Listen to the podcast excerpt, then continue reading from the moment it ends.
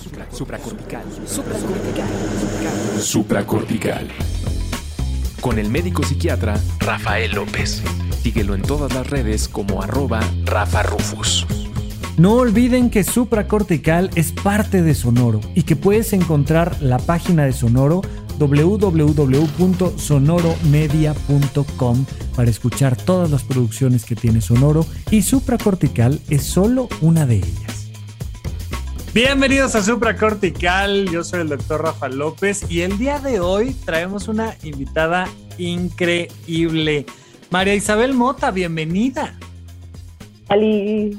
Oye, ahorita este, espero Espero que mucha gente que te conozca esté escuchando el episodio, pero seguramente gente que no. Em, tú tienes una página que más que página es un proyecto que se llama el Depre Book y por ahí nos, nos puso alguien en común en Twitter, hoy estaría padrísimo que platicaran Rafa, María, estaría increíble, la, la, Y chequé dije, oye, va, esto, esto viene bien. Así es que hasta ahí llego yo con mi presentación, pero Preséntate tú un poquito más. Este, ¿Qué onda contigo y qué onda con este proyecto de El Depre Book? Ok, hola, soy María. Soy chilanga. Soy Crazy Cat Lady. Em, soy paciente de carrera. Ajá. Es relevante para este espacio. Soy paciente de carrera. o sea, pero ya, ya, ya tienes ahí maestría, doctorado, ¿no? no. Ay, muchas gracias. Tú sí fuiste a la escuela, así que... Pero no, o sea, porque ya ves que de eso no hay acreditación. Pero, ¿cómo? ¿Por qué digo que soy paciente de carrera? Porque la primera vez que fui un psiquiatra tenía ocho años. Correcto. ¿Ya? Entonces, o sea, fui a la escuela de algo especializado con lo que iba a vivir el resto de mi vida. ¿Cómo sucede con alguien que a los ocho años puede acceder a una clase muy avanzada.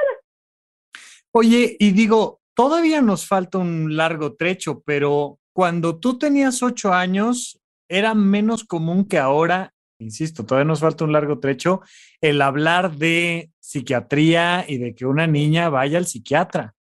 ¿Qué onda? O sea, debió de haber sido un impacto familiar, personal, académico. ¿Qué onda con esto? Ay, estoy tejiendo. Quiero que sepan, si alguien no está viendo este video, quiero que sepan que estoy tejiendo y me estoy teniendo un momento, mira, mi hijito, te voy a contar. oye, oye, este oye, ¿por qué estás tejiendo? ¿Por qué? Ah, porque qué, qué mala educación. Deberías de únicamente estarme viendo a la cámara y no moverte para nada y deberías de cumplir con todas y cada una de las normas sociales.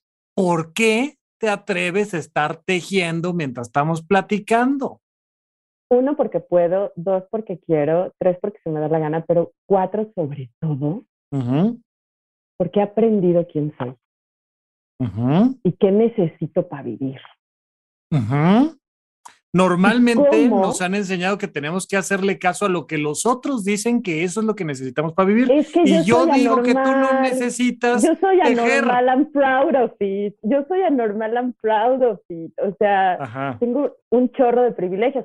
Soy un paciente de carrera. Soy una mujer a los 45 años que sabe, sin tener educación médica, un montón de privilegios y sabe un montón de sí misma. Pero un montón. Entonces a mí cuando un jefe, a la mitad de una junta, un jefe importante, porque yo en mi vida para comer, o sea, soy paciente de carrera, pero para pagar las cuentas, hago marketing digital. Y un día un jefe famoso, importante, esos que ves de lejos y te imponen, me vio así tejiendo a la mitad de la junta, ya sabes, 30 personas, y dijo, ay, tú eres un personaje, siempre tejiendo. Y yo, sí. Pues sí. O sea, esa es tu versión de la historia, no, no me estás pidiendo que te cuente cómo llegué aquí a tejer y cómo es que me siento cómoda cargando siempre una bolsita donde estoy haciendo un No, pero además no te importa. No estoy diciendo no te importa, ¿ok? Estoy diciendo no te interesa, no te provoca curiosidad, no sientes empatía. Lo entiendo porque el deber ser para ti es más importante. Está muy bien. Cada quien sus valores.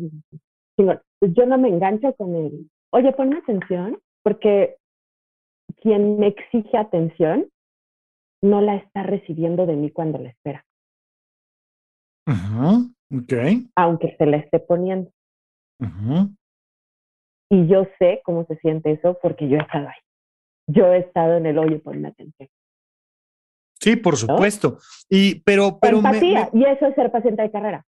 Me gustó Esa mucho. Es la ventaja que tienes cuando sabes tanto de ti. Puedes explotar tu empatía para hacer fortaleza. Y me gustó mucho lo que dijiste en este sentido de decir, a ver, estoy tejiendo porque me conozco. Es decir, yo sé el impacto que puede tener en mí el que esté tejiendo y platicando o el que esté teniendo que cumplir con el deber ser de mantener una este, norma social de algo y, y evidentemente se entiende, nos conviene más para esta conversación que estés tejiendo, ¿no? O sea, hay una cosa ahí personal donde uno va buscando cuál es el mejor contexto para que las cosas salgan bien. Qué palabra tan jodida. Bien, si no tiene un adjetivo, nos meten problemas, porque si es bien solo para ti, tu deber ser siempre va a estar diciendo, deja de tejer, no mames. Si es bien para mí, va a decir, te están entrevistando en tu calidad de paciente de carrera, en alguien que lleva 20 años trabajando en comunicación. Eh, una cría que aprendió a decirle a su papá, tengo cólicos, abajo de la mesa de una oficina de radio. ¿Cómo? Ok, suena interesantísimo eso. tu comunicación, ¿no? Entonces, mi eh. deber ser tiene que ver con recordar mientras estoy incómoda hablando de mí misma, porque sé lo fácil que es irse como gorda en tobogán ahí, y acordarme, acordarme. Haces esto por qué, haces esto porque tal vez bien es un calificativo muy pesado, muy denso, para tener objetivos en lo propósito. Y tejer tiene siempre objetivo. Siempre tejes para construir un punto. Siempre conversas para llegar al diálogo, ¿no? El trastorno de ansiedad generalizada lo que hace es darle vueltas y serpentear a todo y no da miedo. Pero si vas a terapia toda tu vida, a todas las que puedas posible y que te enseñan de ti, sabes cómo entrenar a tu mente. A ver, acuérdate por qué estás aquí y ahora. Y, estás aquí y ahora. Y bien, de alguna manera, para mí, tiene que significar bien para ti, bien para mí. Y ya, por supuesto que es importante, pero en un muy tercer término, bien para el programa o para el trabajo o para la clase o para lo demás. Pero sí solemos invertir esa escala de valores Decir, aquí, aquí lo importante es la junta, o aquí lo importante es la venta, o aquí lo importante es eh, la clase, o aquí lo importante es la grabación. Y se nos olvida que al final de cuentas lo importante es quienes estamos como personas haciendo la junta, la clase, la grabación o lo que tú quieras, ¿no? Si pudiéramos poner esa prioridad en la persona y no en la actividad, probablemente las cosas serían una experiencia distinta, al menos. Oye, ocho años. ¿Por qué? ¿Cómo? ¿Que de, parte de quién? ¿Por qué llegaste a los ocho años? Why they get me tested like Sheldon? Ajá. Eh, bueno, pues porque eh, era una niña berrinchuda, caprichosa, violenta, que no podía controlar sus esfínteres, que estando en una situación social, eh, vamos a decir, común a el resto de sus iguales, ella tenía un comportamiento distinto, atípico, porque cuando hacía un berrinche me tiraba en el piso y no paraba de, de patalear y de berrear y de pegarme en la cabeza. Y no podías parar, ¿no? O sea... Ahora sé que no podía, pero me tomó 40 años, a diferencia de las generaciones que hoy pueden ir a, amo a los papás de mi edad, que llevan a sus críos a los tres años y aprenden, ¿no? A ver, quiero que entiendas lo que le está pasando a tu crío mientras está pasando un berrinche. Las herramientas que tienen hoy para educar sin culpa, sin señalamiento, sin desde el cariño y la preocupación me parecen hermosas. yo pues soy hija de boomers, mis padres nacieron en los 30 y fui criada en medio de un montón de late boomers. mis hermanos tienen 60 años hoy y yo tengo 45. Y fui a una escuela de monjas y eran católicos. Mi padre era el guardia custodio de la iglesia y mi madre era católica de izquierda. O sea, imagínate lo católico que tienes que ser para tener una posición política. No, totalmente. Oye, y, y, aquí nada más yo un poco para, para, que ellos pudieran ir a una consulta. Y, para enfatizarlo un poco, no es poca cosa el contexto en el que uno crece y mientras menos información hay, mientras menos condicionamientos socioculturales, mientras menos un montón de cosas, también se vuelve para ti misma un ejercicio complicado el atravesar por esa etapa. Entonces, empezaste a tener una serie de conductas que alguien dijo, oye, esto está raro. ¿Y a dónde llegaste y cómo llegaste y qué pasó después? No me acuerdo del nombre de ese primer terapeuta, estaba sobre Tlalpan, eso era lo más lejos en mi vida. No recuerdo eh, con, con amabilidad no, no me siento ni protegida ni atendida. Creo es lo que esperamos los pacientes en una ser atendidos, llamar la atención. Lo que recuerdo es escuchar una voz adulta de una manera muy diferente a cómo se me preguntaban cosas en la escuela o en casa o con los adultos con vivía constantemente. Mis padres tenían una vida social muy, muy grande. Y creo que, bueno, quien conozca el de y conozca mi diagnóstico completo y sabe que incluye trastorno generalizada y agorafobia, sabe que yo no convivo. Esos berrinches venían de la sobreconvivencia, estar expuesta. Sí, el contexto era en ese sentido agresivo para ti. Entonces imagínate estar, lo que sí recuerdo, no recuerdo un bigote, recuerdo una bata, recuerdo juguetes, recuerdo estar muy incómoda, recuerdo pendulear, lo hacía mucho, no, no me encontraba en mí. Y recuerdo escuchar una voz adulta calmada y serena que no me estaba preguntando cosas etérea. No me decía por qué. No me decía por qué te comportas así o qué te pasa. No sabes. ¿Qué parámetro tienes para saber que no eres normal? ¿Por qué tienes que luchar por ser normal cuando apenas estás aprendiendo a alcanzar el timbre, ¿no? En medio de estos ruidos horribles que oímos en la Oye, fíjate que me, me, hiciste recordar que frecuentemente comento cosas sobre la infancia y me doy cuenta cuando la gente dice, ay, la infancia es una época maravillosa. Digo, ni te acuerdas de tu infancia porque vieras que tiene uno que acomodar y entender y, ¿no? Y, las fantasías y las realidades todas son abrumadoras. La infancia es un tema para cualquiera, o sea, parejo. Pero bueno, me, me, hiciste recordar eso. No, qué bueno que lo platicas. Pues creo que esto que te decía, los conceptos etéreos, es lo más complicado de lidiar en la salud mental. Eh, ¿Cómo explican ustedes los profesionales de la salud lo que nos pasa? Pues lo explican desde la cuerpa, ¿no? Desde estás te, lastimas las uñas, no disfrutas lo que antes disfrutabas y supérate, carnal, ¿qué es eso de disfrutar? Nosotros desde pacientes lo vivimos desde lo etéreo y ustedes tienen la obligación platicarlo desde lo tangible, porque ahí es donde está el puente donde pueden atender. Cuando la gente me pregunta, ¿qué es eso de la agorafobia? ¿No? porque lo que entienden por fobia es imágenes de películas, aracnofobia. Eh, eh, lo que entienden por ataque de pánico tiene que ver con la interpretación de un director fotográfico, escénico, sobre cómo lo experimenta. Y nosotros los pacientes, a menos de que tengamos el privilegio como lo tuve yo, de que mi papá entendiera el problema de socialización con mandarme a escuelas de oratoria, de que mi mamá entendiera mi incapacidad de socialización y de hablar cuando estoy incómoda porque se me traba la quijada, con repetir textos completos de Eric Fromm, me, me dio privilegios que pacientes no tienen. Pero fíjate que mencionaste algo muy padre, porque me lo podrán preguntar 37 mil veces.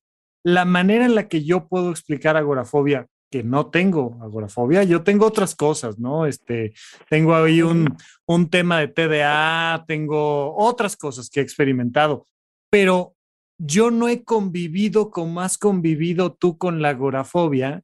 Y algo que me parece muy padre, y ya, ya llegaremos a ese punto de tu proyecto del Deprebook, pero es que no es lo mismo tu explicación que la mía y la riqueza de que hoy en día tenemos la posibilidad de escuchar las dos explicaciones o las 30 o las 60 y que no es de, ah, pues ahí está el libro, ¿no? Y ahí el psiquiatra dijo tal cosa y es de, espérame, sí, pero a ver, vívelo, o sea, pero a ver, échatelo diferente y échatelo una vez, 20 veces, 10 años, o sea, no es la misma explicación. Y tú tuviste que irle poniendo palabras a lo que vivías después de esos ocho años y de allá para acá. Y soy muy privilegiada en haber sido criada por dos adictos a la lectura. Y por tener talento para usar las palabras. Se me da. Estoy obsesionada con el significado de las palabras porque justamente uno de mis mayores miedos alucinantes, de esos que me inmovilizan y no me permiten moverme de una habitación a otra, si tengo ataques no saber, no compartir el significado de algo que vemos juntos. Entonces, de niña, enojada como estaba tirada en el piso, decía, ¿por qué no entienden mi enojo? Y fui creciendo y aprendiendo a hablar con estas herramientas que me exigieron mis padres. Y yo decía, ah, tal vez enojo. Yo le digo así, pero el de enfrente lo entiende. Sí, y, el, frecuentemente en la chamba le digo a la gente, cuando sientas como mi jefe me está viendo feo, Ajá. ¿no? A ver, inhala en cuatro, sostén en cuatro, exhala en cuatro, suelta en cuatro y vuelve a leer ese mail, vuelve a leer ese mensaje de WhatsApp, vuelve a escuchar esa orden en Siri. ¿Cómo lo diría Alexa? Eso es lo que aprendí. A irme al diccionario. En el DEPRE muy frecuentemente empiezo con la definición del diccionario Colmex es esta, ¿no? ¿Qué, nos, ¿Qué tenemos en común en las palabras? La única manera de explicar qué se siente un ataque de pánico en mí y qué se siente un ataque de pánico en alguien con TDA.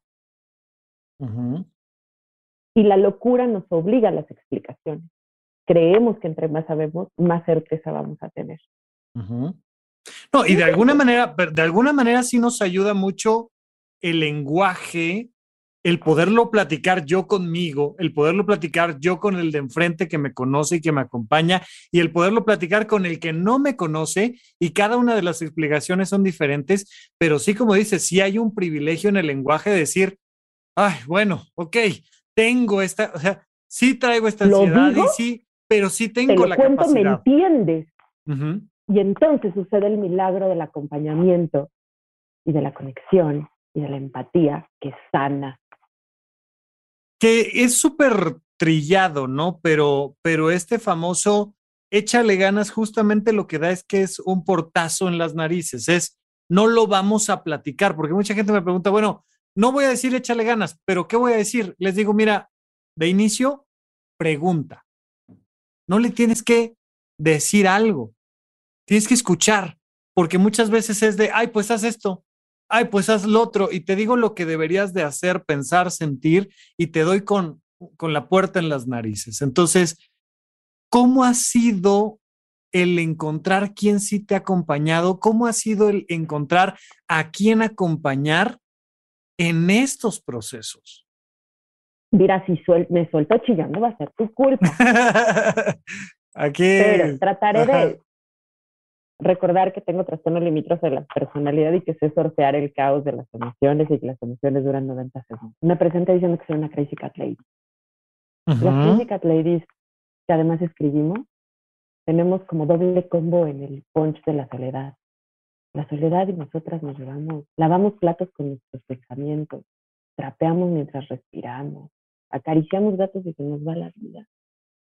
Y ahí nos acompañamos tanto que acompañar a otra persona puede ser complejo, porque la soledad es dulce y es adictiva y se autocomprueba y es complaciente. Tengo la fortuna de saber que tengo fobias y que las fobias la única manera de vivirlas es enfrentarlas todos los días. Pues todos los días salgo a la calle, quiera uno.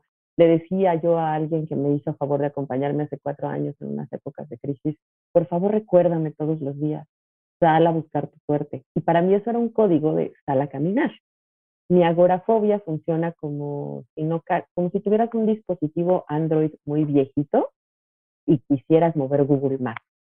Entonces tienes una mala conexión tienes un dispositivo con una versión Android. Gran explicación. la imagen es muy certera. No, espérate que te cuente cómo se construyen los traumas con una pizza. Ese es el libro. El de se trata de eso. De Pero mira, ahora que tú, que eres psiquiatra, lo entendiste, yo no navego por las calles con los nombres de las calles, sino con mis emociones y los años. A cada esquina que voy, me muevo en el tiempo y me muevo en las emociones y vuelvo a vivir lo que pasó. Y llevo viviendo en el mismo lugar 40 años y soy chilanga y sobreviví el 85, el 2017, AMLO cerrando reforma, a mujeres asesinadas en la esquina de mi, mi casa, al narco satánico. Cada esquina es revivir. Eso es la agorafobia. Que la emoción te coma la razón. Sí, que como los tapetes de baño, ¿no? Se van quedando esas experiencias impregnadas ahí y hay que volver a pisar sobre todas las experiencias juntas. Y entonces ahí va la gente, ¿no? Terapia, aquí está mala fobia y no quiero volver. No, mira, mano, no, no, no sale con polis, no sale con polis. Vas a vivir con eso toda tu vida. ¿Cómo vas a manejarlo? De la misma manera en que vas al, al internista y te dice, oye, tienes diabetes Ahora tienes que ir con el endocrinólogo y tenemos que empezar a cuidar tu piel y tenemos que empezar a... Y va a ser un esfuerzo en el desayuno y en la comida y en la cena y vas a tener que hacer ejercicio y, o sea, no es de... Es una chamba. Sí, es una vida, ¿no? Es toda una vida. Porque vivir es un trabajo. El más importante normalmente. Ajá, ajá. Normalmente, y era lo que decíamos hace rato, el trabajo suele ser más importante que la vida y se nos olvida que en realidad la vida es el trabajo que, ya es bastante complicadito. Fíjate que ahorita que estabas hablando un poco de, esta configuración particular que tienes, eh, del musical de Cats, el libro en el que está basado, que no me acuerdo ahorita el título completo, pero incluye el término Jellicle Cats, eh, dice, tiene una frase muy linda que dice, los gatos siempre están del lado incorrecto de la ventana, ¿no? O sea, el gato que está afuera siempre está sentadito viendo la ventana hacia adentro y el que está adentro siempre está sentadito viendo la ventana hacia afuera. Y hay una cosa ahí de la mente humana donde muchas veces, eh, con diagnósticos o sin diagnósticos, estamos ahí como el gato, precisamente nuestra mente funciona en, ay, es que, ah, e, esta experiencia que estoy teniendo y la vamos teniendo al revésada, complicada, porque nuestro cerebro está diseñado para sobrevivir y no necesariamente para ser feliz. Si se puede, pues somos felices y está increíble, pero tú has ido encontrando esas peculiaridades de tu percepción con la vida, con las relaciones, con tus objetos y cada cosa que te rodea te va enseñando un montón de cosas de ti. Es lo que he ido viendo de lo que vas platicando. Antes de continuar, quiero recordarte que Supracortical está teniendo algunos cambios pensando en acercarnos más a ti y ayudarte aún más a que eleves tu calidad de vida y mejores tu salud mental. Lo primero es que el episodio clásico de Supracortical, que normalmente publicábamos los viernes, va a seguir existiendo, pero ahora los miércoles. Los días lunes vamos a comenzar con las cápsulas mentales.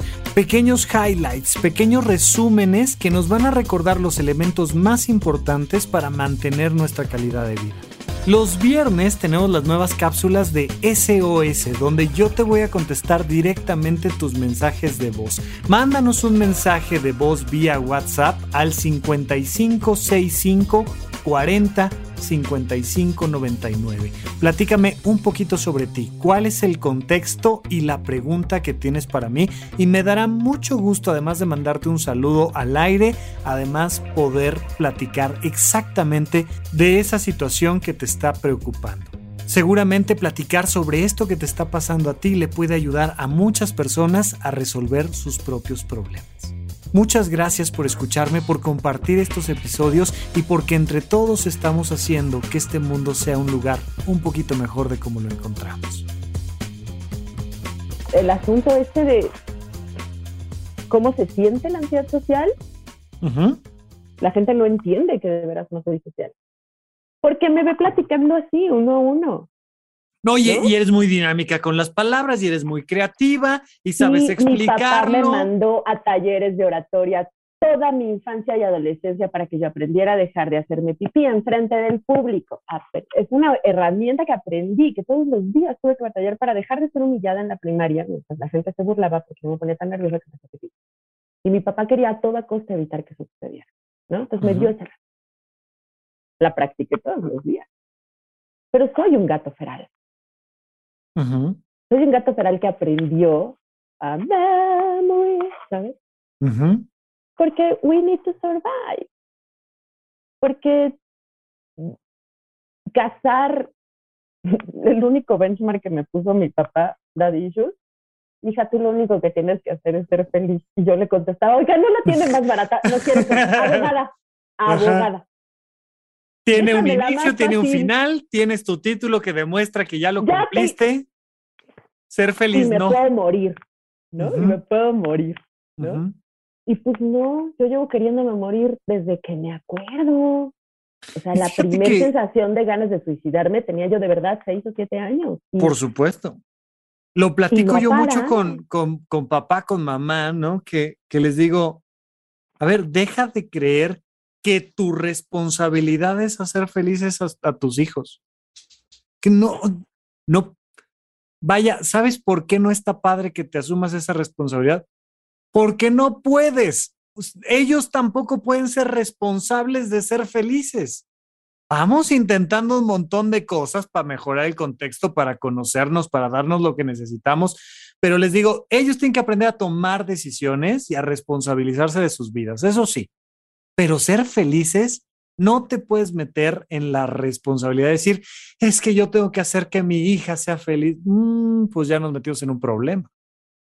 Sí, porque para empezar esta cosa de tu felicidad en un ser vivo independiente que le puede dar diarrea en cualquier momento. ¿eh? O sea, tú, ahí sí ni cómo. ¿eh? Es más, ¿sabes qué también puede pasar? Que se suelte un virus a nivel global. Claro, que vivas la peor economía en 150 años a nivel global, que además te toca vivir en lo que jamás ninguna otra generación humanamente tiene experiencia y registro, el cambio climático. No tenemos en las catacumbas un me sentía así cuando se derretían los polos, ¿eh? O sea, no sabemos cómo se sentían nuestros humanos ante lo que nos está pasando. Entonces, surf the caos, ¿no? O sea, aquí y ahora es eso, aquí y ahora es, en este momento me parece maravilloso que alguien decidió estudiar psiquiatría y le interesa escuchar la voz de un paciente no all y se ponen a hablar de gato y mi gata la inmortal que lleva tres años inexplicablemente viva y enferma como poca, está roncando mientras que yo hablo. Y eso, ese segundito en el que todo hace sentido y se te carga el mapa de las emociones y tiene sentido, vale la pena. Vale sobre todo el esfuerzo, no la pena, el esfuerzo. Oye. De haberme salido de la cama y prender mi lámpara de 10.000 lúmenes, escuchar mi podcast que me da tranquilidad mientras hago abdominales en la cama, y mientras me estiro y me cepillo el cuerpo y me paro y me tomo mis tres gotas de CBD y hago cinco secadillas y tiendo en la cama y voy a la cocina y lavo dos platos, rutina y hábito. Y, y me suena a poco si lo comparamos con la adolescencia, porque a ver, échale encima de esto la adolescencia. Una chica tan cotidiana y este, vulnerable como tú, ¿cómo se pasó la adolescencia? No estoy lista para hablar de esto. Eh, no, creo que sigo sin estar lista, honestamente. Hay cero. Estoy, por, trabajo como Communications Manager de una, una ONG. Okay. Y esta ONG cumple 10 años. Y entonces hemos, nos hemos obligado a hacer un, un, un recuento de quiénes éramos hace 10 años. Y también nos pidieron fotos de nosotros a los 10 años y descubrir que no tienes fotos, que, que no tienes recuerdos, que las fotos te llevan a espacios. Ayer le platiqué a Complejos. alguien cómo sucedió la primera vez que abusaron, que yo tuve claro que un hombre estaba abusando sexualmente de mí, porque cuando eres abusada sexualmente sin violencia y cotidianamente, lo primero que pierdes es el registro de abuso, ¿no? No, y, o sea, de principio y aún con violencia y demás, muchas veces no es obvio para quien lo está viviendo y de repente, 20 años después dices, me acabo, me acabo de dar cuenta de que eso que viví fue tal experiencia. Bueno, pues si además no hubo, francamente, el grito y el impacto y la agresión y nada, se vuelve más complejo todavía. Yo siempre digo que la depresión es como estar inmune del sistema anímico. piensa, en, una, enfermedad autoinmune. piensa en el cuadro de tener VIH. eres tan vulnerable a una infección, eres tan vulnerable a cualquier cosa que lastime tu, tu sistema de defensa ante lo que no hay manera de detener la diarrea, no hay manera de detener la gripa, a menos de que estés tomando un montón de suplementos, ¿no? Bueno, suplementos para los enfermos de depresión, de tengo jodido el ánimo, mi sistema de defensa ante la bajada de ánimo está roto. Entonces, tenía yo 14, 15, 16 años. Oye, también se podría deletrear igual como SIDA, ¿no? Síndrome de inmunodeficiencia afectiva, una cosa por el estilo. Por ahí, por ahí.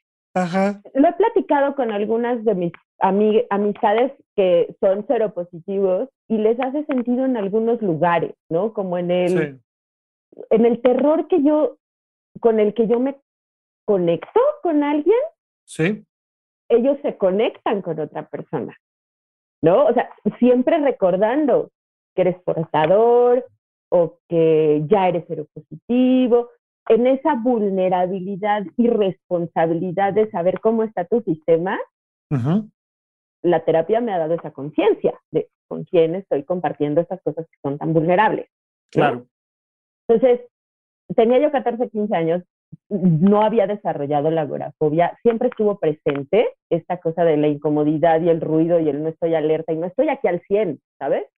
Y estaba en una de estas turbas de festejos de la selección mexicana en el Ángel de la Independencia y siento claramente la mano de alguien adentro de mi falda, adentro de mí, por segundos largos, tal vez un minuto, no sé. Mi novio, a quien acompañaba yo, un muchacho de mi edad, no estaba poniéndome atención y no tenía por qué, él estaba en el festejo. Nadie alrededor estaba pensando que alguien más se atrevería a meterme la mano hasta adentro, levantándome la falda y atravesando mi ropa interior, porque puede, porque se le antoja. Me quedo congelada, trato de seguir moviéndome con la turba pensando que esto me va. En ningún momento me defiendo. Avanzamos unos 100 metros. Que, el resto de la turba tiene esta idea, ¿no? De evidentemente, pues te vas a defender y vas a gritar y vas a poner un alto y, y estamos muy lejos de, eso. La turba, güey. Claro. Yo sé que ella tiene la turba, yo estoy tratando de respirar. Y entonces alguien se acerca a mí y me dice, oye, cuídate mucho, porque no faltará el cabrón que te meta la mano y te levante.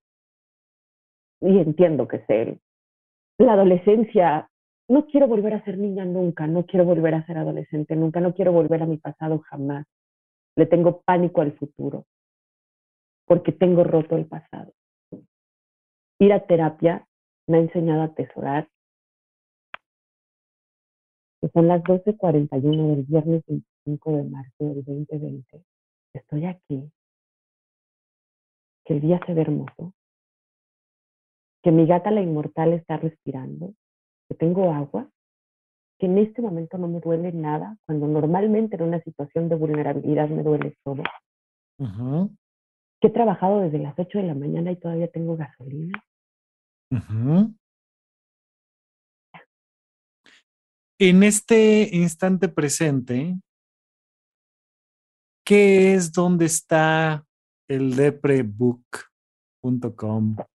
Sin el, el .com, pero... testimonio de mi historia como paciente que comparto en el ánimo de que al menos una persona nueva cada siete días se cuestione amablemente ir a terapia, ir a psicoterapia específicamente. Es una plataforma digital en donde hay un registro en texto de más de 15 años. Hay videos, hay sesiones de lectura en Facebook cuando empezó a temblar en el 2017 y lo único que se me ocurría para tranquilizar a la gente era leerle en voz alta. Y entiendo yo que surge, vaya, o sea, todos estos proyectos, ¿no? Mi podcast, asumo, pero te lo pregunto, el Deprebook, pues siempre tienen de inicio algo que es para quien lo está haciendo, o al menos, insisto, yo en este espacio de supracortical, pues hubo una época en la que teníamos 300 descargas, de las cuales 250 ya venían en paquete porque escuchaban el resto de la barra de, puentes.me, que ya hoy en día no existe. Pero yo lo he comentado muchas veces en el sentido de, pues les agradezco un montón que lo escuchen y que les guste y tal, pero mientras yo pueda y tenga fuerzas, esté en las circunstancias mínimas, el podcast de inicio es para mí. El Depre Book, por supuesto que está buscando al menos una persona cada siete días, pero ¿y a ti qué le das que te da? ¿Por qué existe? ¿Por qué 15 años de registro? ¿Por qué ha llegado hasta donde ha llegado? ¿Por qué junto con tu gata sigue día a día? Mi papá escribía sin parar. Papá se despertaba y hacía esto mismo, su rutina de bienestar y llegaba a la computadora y bueno, al principio era una libreta. Yo lo veía. Era alcohólico, violento. Eh, en mi opinión padecía una depresión clínica gravísima. Y cuando escribía la la cara se le relajaba. Cuando escribes, la cara se te relaja, María. Dicen. Ajá. Lo que siento cuando escribo sí. es que todos los flujos de ideas que oigo, la ansiedad, el síndrome del impostor, los recuerdos, las emociones, se van editando, van escogiendo una palabra de cada uno de los discursos hasta que salen por mis manos y, me da... Un poco es como ecualizar el sonido, ¿no? Me gusta la, o sea, lo que nos describes, la máquina de escribir, el registro, pero es como pasar de ruido a mensaje. Y si tienes muy alta una perilla y muy baja otra, y pues lo que oyes es puro ruido. Y de repente te creas este espacio para proyectar el discurso y se empieza a regular, a regular, a regular. Y uno dice, mm, mira, había un mensaje detrás Ahora le decimos mindfulness.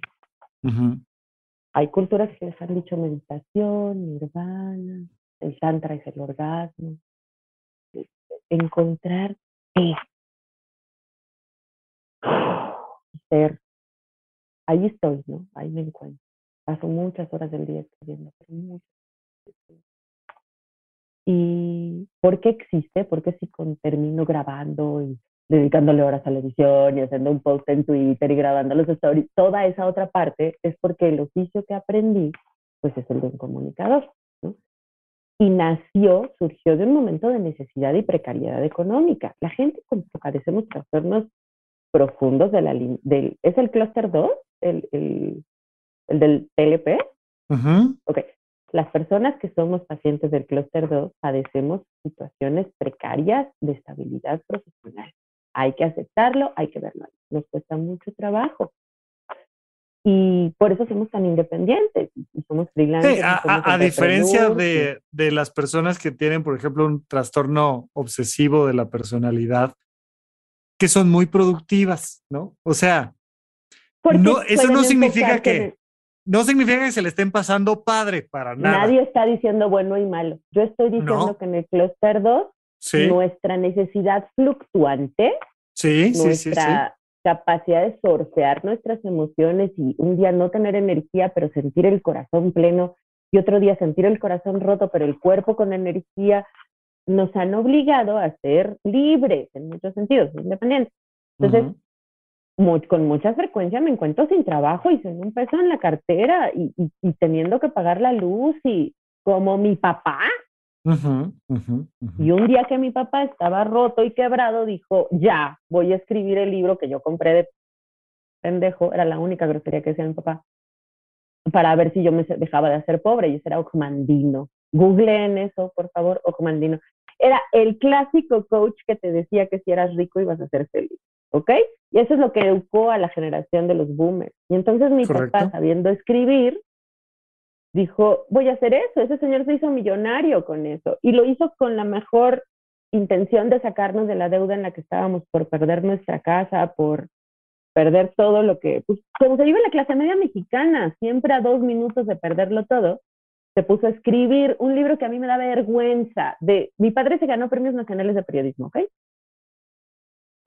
Y a mí me da vergüenza ver este libro, que se llama Vale la pena vivir. O sea, es la peor frase. Lucho porque la gente deje de decir vale la pena, porque diga vale el esfuerzo. Me he querido suicidar desde los siete años, porque mi papá escribió esto y con esto me pagó la escuela y pagó el departamento. ¿Por qué hizo eso ese señor? No lo sé. Lo hizo porque tenía que mantenerme. ¿No? Entonces, yo no tenía chamba. Y releo con mucha frecuencia mis clásicos y entre mis clásicos está Sonia Sánchez Square, que escribió eh, Diario de una oveja financiera, que es su propio testimonio como freelancer para sacarse de la deuda que, sucedió en el matrimonio y que ya no entendía. Cómo salir como freelancer de una deuda que tú no puedes manejar. Eh, Sonia es diseñadora gráfica. Cómo se convirtió en una gurú de las finanzas personales, porque lo vivió y lo supo explicar. ¿Saben qué? Yo he vivido esta chingadera de cerebro que me tocó, más ese destino en donde fui víctima, donde alguien abusó de mí y me rompió toda mi jodida. Y rota ando. Y hay un libro que se llama Así es exitoso. Y yo sé escribir. Y me puse a escribir ese libro pensando en mantenerme un día de escribir. Y no lo he hecho porque tengo un montón de trastornos porque para hacer una cosa así se necesita gente y se necesitan skills sociales de las que carezco. Entonces he ido despacito. Si el Deprebook tiene un sitio tan precioso es porque me tomó años aprender a decir eso a la gente con la que trabajo y porque Ricardo Pérez es un dios haciendo sitios. Si el Deprebook tiene una imagen es porque tengo amistades talentosísimas como Magos Nava que ilustró a esa muñequita que se ve como yo y que comunica una vulnerabilidad que creo a veces comunico conmigo. Si el Deeperbook existe es porque GPC me paga el hosting y porque Dixo y Dani Sadia y Verónica muy pacientes conmigo y me dieron un espacio para tener un podcast. Y porque yo me la paso escribiendo el libro todo el tiempo, que es un ensayo donde comparo cómo se construye la locura a partir de cómo se construye una pizza. Y ahí voy. Y un día lo voy a hacer. Oye, increíble el sitio de eldeprebook.com. Está bien bonito, ¿verdad? Está súper lindo. está súper lindo. No, no se lo pierdan, aunque sea eh, solo para conocer eh, los gráficos, la manera en la que está puesta la información, este, dense la vuelta por allá. Ahorita que te levantaste, pasaron por ahí varios libros y llevas uno que me enseñaste. Se nos va acabando el tiempo, pero me gustaría saber qué más tienes por ahí entre esos libros y por qué iban en pila de un lado a otro. Esa pila es la pila de investigación del libro del Deprebook. El libro del Deprebook se ha escrito en estas libretas Son tres libretas las que estoy mostrando y aquí hay tres libros diferentes con tres narrativas diferentes que se han ido apoyando a partir de inspiraciones como eh, pequeñas, minúsculas gotas de paz de Pedro Campos, que es una maravilla, eh, las ilustraciones de magos que están en esta libretita. Un día, en un intento de suicidio, me detuvo la rumiación suicida, una calcomanía de Pictoline, de Eduardo Salles, de una zanahoria. Mi amiga, mi, mi, mi, vínculo más importante emocional que me pudo detener, me oyó decir, me preocupa que si me suicido, todas las eh, formas de vida basadas en carbón tienen conciencia, como ya medio estamos aprendiendo, yo sigo consciente, me dijo, ¿te preocupa convertirte en una zanahoria? Y me regaló ese sticker. y entonces leo mucho Pictoline porque me contexta con esa emoción y esta descripción gráfica de Eduardo Salles que me parece una obra maestra. Tengo también más de Pedro Campos, La vida minimal, que también releo montones de veces. Eh, a Sonia la releo en el Kindle. Eh, tengo acá también mi primer plaquet de poesía que publiqué a los 19 años en Ediciones 59 y que me, cuando era literata y, y la gente decía que yo podía escribir literatura, me invitaron a esta colección. Eh, tengo a Máster Jesús Ramírez Bermúdez, eh, tengo todos sus libros y los releo a cada rato. Este es un diccionario sin palabras y tres historias clínicas, donde cuenta tres historias clínicas con la enorme maestría que tiene para contar literatura científica. Oye, vamos 10-0, eh, ni uno, ni uno de los que ha sacado me ha pasado por las manos, los ojos, no había visto la portada nunca. Esto increíble, este. Rafa, tú y yo tenemos que tomarnos un café. Me dejas mucha tarea, oye. Óyeme, no, hay listas en el, en el, en el Instagram del de Bucaistán, eso, oigan, no, usted tiene que leer a don Jesús Ramírez Bermúdez y tiene que, eh, hay tres libros que son indispensables y y, bueno, hay mucho feminismo y eso es lo que ya, me platicaste, ya me platicaste bastante y de manera, no bastante, vaya, pero ya le entramos al tema de lo que te da escribir. ¿Qué te da leer? ¿Lo mismo? ¿Diferente? Me da la oportunidad de no irme. Y eso es maravilloso. ¿Descansas? no irme sin ¿Se te relaja la cara cuando lees? Es que me oigo sin negar, o sea, no estoy ignorándome, ¿sabes? No estoy diciendo no te quiero oír, como sucede cuando, no sé, cuando, cuando te evades de una emisión. Sí, que muchas veces utilizamos las redes sociales antes de la existencia de las redes sociales. Que te dé dopamina. cambiarle a la tele de arriba para abajo todos los canales y como dices, hay un montón de maneras más de, de evadirnos a veces trabajar y cumplir con nuestras responsabilidades es una, una muy querida forma de evadir nuestra propia vida, pero aquí cuando lees no te vas. ¿Qué te pasa a ti cuando porque me escucho. Una, una persona a quien leo mucho es a Brené Brown. Bueno, ah, ya, ya, al menos ya me das, me das una por donde sí te digo, ok, sí, ahí sí platicamos, síguele. El sensacional de escritura, que es una maravilla que hacen Alejandra M. Vázquez, Salomé Esper y Ana Laura Pérez Flores, son ensayos de mujeres. El feminismo de Nuria Varela, que es un clásico, me cobijan. O sea, yo los empiezo a leer y me entiendo. Mira, yo creo que la locura se contagia por la palabra. Y, y, pongo de bandera a Wittgenstein, ¿ok? Wittgenstein de mi testigo, digo que si la filosofía no es una ciencia un estudio inocuo o inútil, y lo digo con dolor, es porque su herramienta es el lenguaje y el lenguaje es imperfecto, ¿no? Eso dijo Wittgenstein.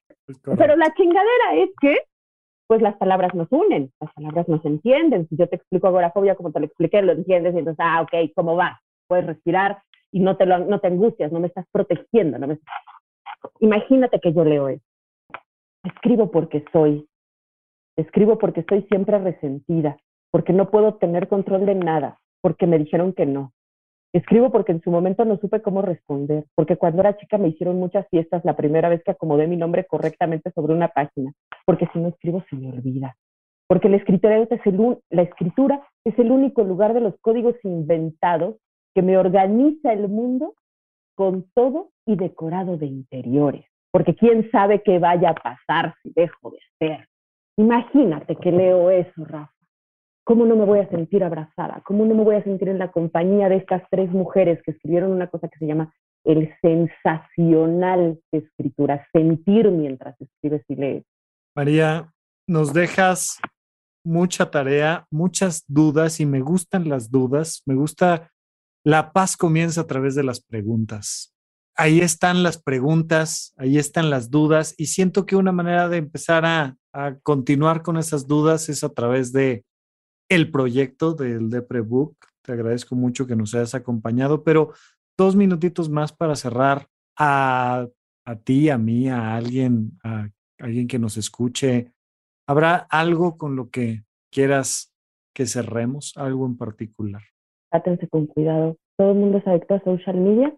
Cuando oigas muchas veces la misma idea en tu cabeza y te estés haciendo daño, piensa que es ese anuncio en Facebook que te aparece miles de veces y que no tendría por qué. Ciérralo y doy cuenta a tu terapeuta. Mil gracias por acompañarnos, mil gracias por venir y, platicar y platicar desde tu vida, desde tu experiencia, desde lo que llevas por dentro. En verdad, María, muchas gracias. Gracias por escuchar Supracortical. En verdad me interesa muchísimo conocer tu opinión sobre este episodio o cualquier otro que quieras platicarme. Puedes encontrarme como arroba Rafa Rufus en Twitter, en Facebook y en Instagram. Quiero darte las gracias por escuchar Supracortical y sobre todo por suscribirte y seguirme donde sea que estés escuchando este programa y así te puedes enterar todo el tiempo de nuestros próximos estrenos.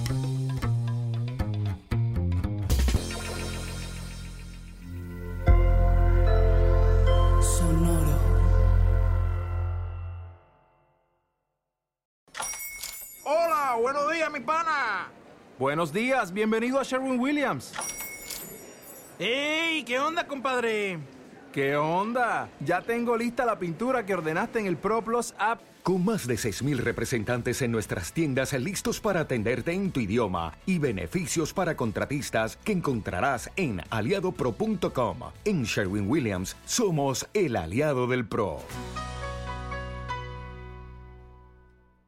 Hello, it is Ryan, and we could all use an extra bright spot in our day, couldn't we? Just to make up for things like sitting in traffic, doing the dishes, counting your steps, you know, all the mundane stuff. That is why I'm such a big fan of Chumba Casino. Chumba Casino has all your favorite social casino style games that you can play for free anytime, anywhere with daily bonuses. That should brighten your day a little. Actually, a lot. So sign up now at chumbacasino.com. That's ChumbaCasino.com. No purchase necessary. VGW. Void were prohibited by law. See terms and conditions. 18 plus.